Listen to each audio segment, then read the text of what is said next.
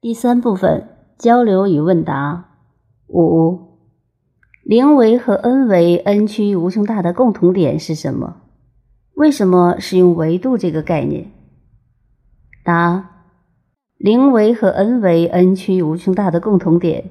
就是它们其实都包括了宇宙中的所有信息和它们的相互关系，这叫宇宙全息律，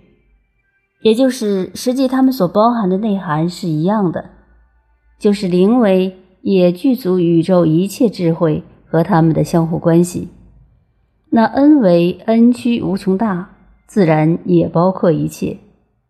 所以他们俩叫其大无外，其小无内，这也是道的根本属性。维度实际上只是借用这个描述，借用这个维度的科学语境来做一个描述。我在过去二三十年的研究里发现，